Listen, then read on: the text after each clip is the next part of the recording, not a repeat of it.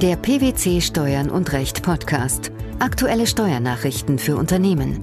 Informativ, kompakt, verständlich. Herzlich willkommen zur 218. Ausgabe unseres Steuern und Recht Podcasts, den PwC Steuernachrichten zum Hören. In dieser Ausgabe beschäftigen wir uns mit folgenden Themen. Lohnsteuerliche Behandlung der Beschaffung einer Bahncard durch den Arbeitgeber. EU-Meldepflicht. Was ist zu tun? Zur Vorbereitung des Status eines zertifizierten Steuerpflichtigen. Die Oberfinanzdirektion Frankfurt am Main beschreibt in einer Verfügung vom 31. Juli 2017 die nach Abstimmung mit den obersten Finanzbehörden des Bundes und der Länder geltenden Regelungen zur lohnsteuerlichen Beurteilung von Bahncards, die vom Arbeitgeber überlassen werden. Die Verfügung unterscheidet dabei zwei Fallgestaltungen zwischen der Bahncard 100 und der Bahncard 50, die sowohl dienstlich als auch privat genutzt werden können. Welche? Es gibt sowohl das Prognosemodell bei Vollamortisation als auch bei Teilamortisation. Worin unterscheiden sich diese beiden Modelle? Fangen wir mit dem Prognosemodell zur Vollamortisation an.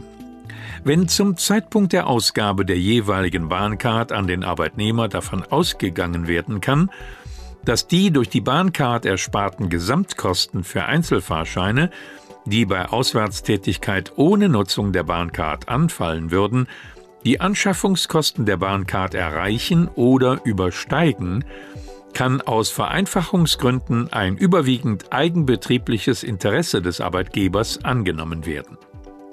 In solchen Fällen stellt die Überlassung der Bahncard keinen steuerpflichtigen Arbeitslohn dar. Sollte die prognostizierte Vollamortisation aus unvorhersehbaren Gründen beispielsweise wegen Krankheit, nicht eintreten, ist keine Nachversteuerung vorzunehmen, denn das überwiegend eigenbetriebliche Interesse bei Ausgabe der Bahncard bleibt dadurch unberührt. Wie sieht es demgegenüber bei der Teilamortisation aus? Wenn zum Zeitpunkt der Ausgabe der jeweiligen Bahncard an den Arbeitnehmer ersichtlich ist, dass die Fahrtkosten, die im Rahmen der Auswärtigkeit ohne Nutzung der Bahncard anfallen würden, voraussichtlich nicht vollständig erreicht werden, liegt die Überlassung der Bahncard nicht im überwiegend eigenbetrieblichen Interesse des Arbeitgebers. In diesem Fall stellen die Anschaffungskosten im Zeitpunkt der Überlassung der Bahncard in voller Höhe steuerpflichtigen Arbeitslohn dar. Wie wird dann lohnsteuerlich weiterverfahren? Die während der Gültigkeitsdauer der Bahncard durch Nutzung für dienstliche Fahrten ersparten Fahrtkosten können dann auf monatlicher Basis oder am Ende des Gültigkeitszeitraums als Korrekturbetrag den steuerpflichtigen Arbeitslohn mindern. Aus Vereinfachungsgründen kann anstelle einer quotalen Aufteilung, also Nutzung zu dienstlichen Zwecken im Verhältnis zur Gesamtnutzung, die Höhe des Korrekturbetrags anhand der ersparten Reisekosten für Einzelfahrscheine, die im Rahmen der Auswärtstätigkeit ohne Nutzung der Bahncard angefallen wären, bis zur maximalen Höhe der tatsächlichen der Anschaffungskosten für die Bahncard zugrunde gelegt werden. Welches Fazit kann man für die steuerliche Praxis ziehen? Die bundesweit abgestimmte Verwaltungsanweisung regelt in pragmatischer Weise die Gestellung einer Bahncard an den Arbeitnehmer aus lohnsteuerlicher Sicht. Auch wenn die Verfügung keine Hinweise zur Dokumentation der Prognoseentscheidung enthält, sollten Arbeitgeber vor allem bei vermuteter Vollamortisation belegen können, auf Basis welcher Daten und Annahmen die Entscheidung getroffen wurde.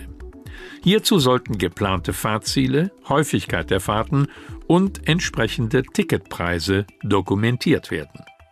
Was ist außerdem bei der Teilamortisation zu beachten?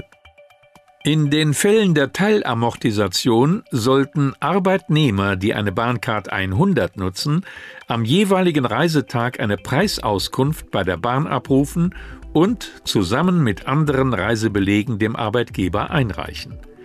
Denn nur so kann der Nachweis erbracht werden, in welchem Umfang der steuerpflichtige Arbeitslohn zu reduzieren ist. Spätestens seit dem Jahreswechsel sind die Regelungen der EU-Entsenderrichtlinie in allen Ländern der Europäischen Union in nationales Recht umgesetzt. Die daraus resultierenden Meldepflichten beim grenzüberschreitenden Einsatz von Mitarbeitern stellen Arbeitgeber vor enorme Herausforderungen, da nicht zuletzt bei Nichterfüllung der Meldepflicht satte Bußgelder drohen. Für wen oder was gelten die neuen Meldepflichten und was gilt es zu beachten? Die Meldepflichten im EU-Ausland gelten in vielen Ländern neben Entsendungen auch für Geschäftsreisen.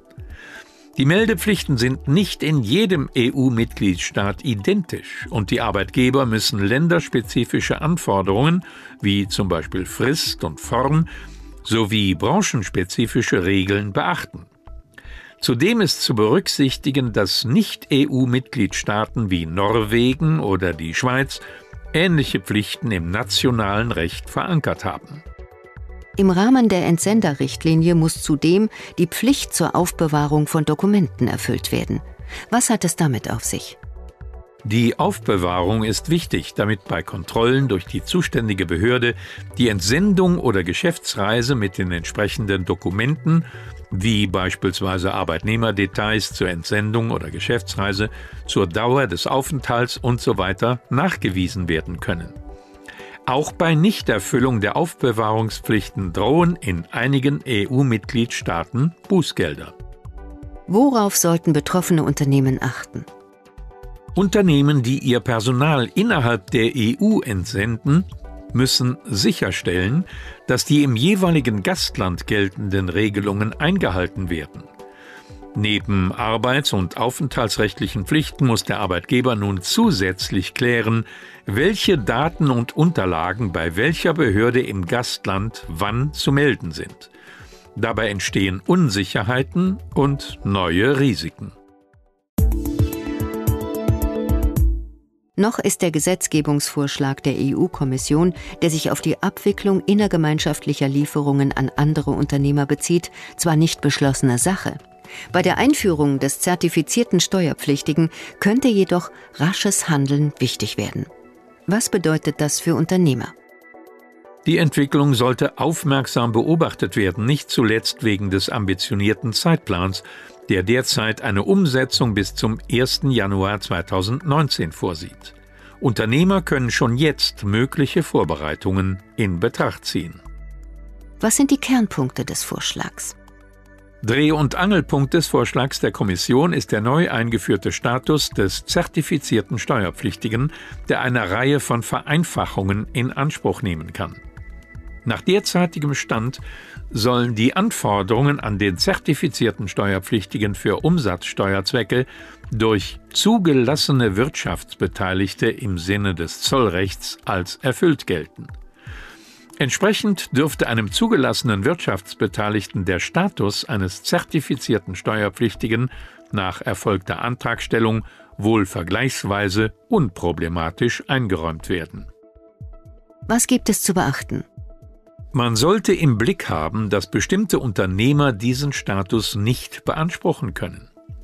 Das betrifft zum Beispiel nicht in der Gemeinschaft ansässige Unternehmer, Kleinunternehmer oder Steuerpflichtige, die nur Lieferungen von Gegenständen bewirken oder Dienstleistungen erbringen, für die kein Recht auf Vorsteuerabzug besteht. Wie können sich Unternehmer vorbereiten? Für den Fall, dass das Gesetzespaket der Kommission mit diesem Inhalt verabschiedet wird, sollten Unternehmer prüfen, ob es für sie Sinn ergibt, bei Zeiten den Status eines zugelassenen Wirtschaftsbeteiligten herbeizuführen um damit zugleich für die Einführung des zertifizierten Steuerpflichtigen gerüstet zu sein. Unternehmer können alternativ auch in Erwägung ziehen, Abläufe zum Beispiel so anzupassen, dass Steuerpflichtigen, die bereits zugelassene Wirtschaftsbeteiligte sind, endgültig oder übergangshalber bestimmte Aufgaben übertragen werden, für die der Status eines zertifizierten Steuerpflichtigen von Vorteil sein wird. Was fällt unter diese bestimmten Aufgaben? Zu diesen Aufgaben zählen nach derzeitigem Stand Lieferungen in Konsignationslager aus anderen EU-Staaten, Reihengeschäfte sowie innergemeinschaftliche Lieferungen, deren Nachweis für zertifizierte Steuerpflichtige harmonisiert und damit vereinfacht werden soll.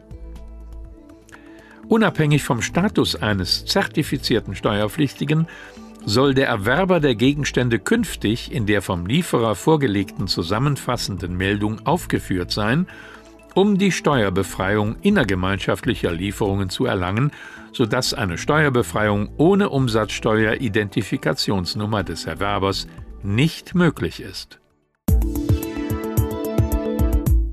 Die lohnsteuerliche Behandlung der Beschaffung einer Bahncard durch den Arbeitgeber – die EU-Meldepflicht und der Status eines zertifizierten Steuerpflichtigen. Das waren die Themen der 218. Ausgabe unseres Steuern und Recht Podcasts, den PwC Steuernachrichten zum Hören. Wir freuen uns, dass Sie dabei waren und hoffen, dass Sie auch das nächste Mal wieder in die PwC Steuernachrichten reinhören. Steuerliche Beiträge zum Nachlesen finden Sie in der Zwischenzeit unter blogs.pwc.de slash steuern und recht.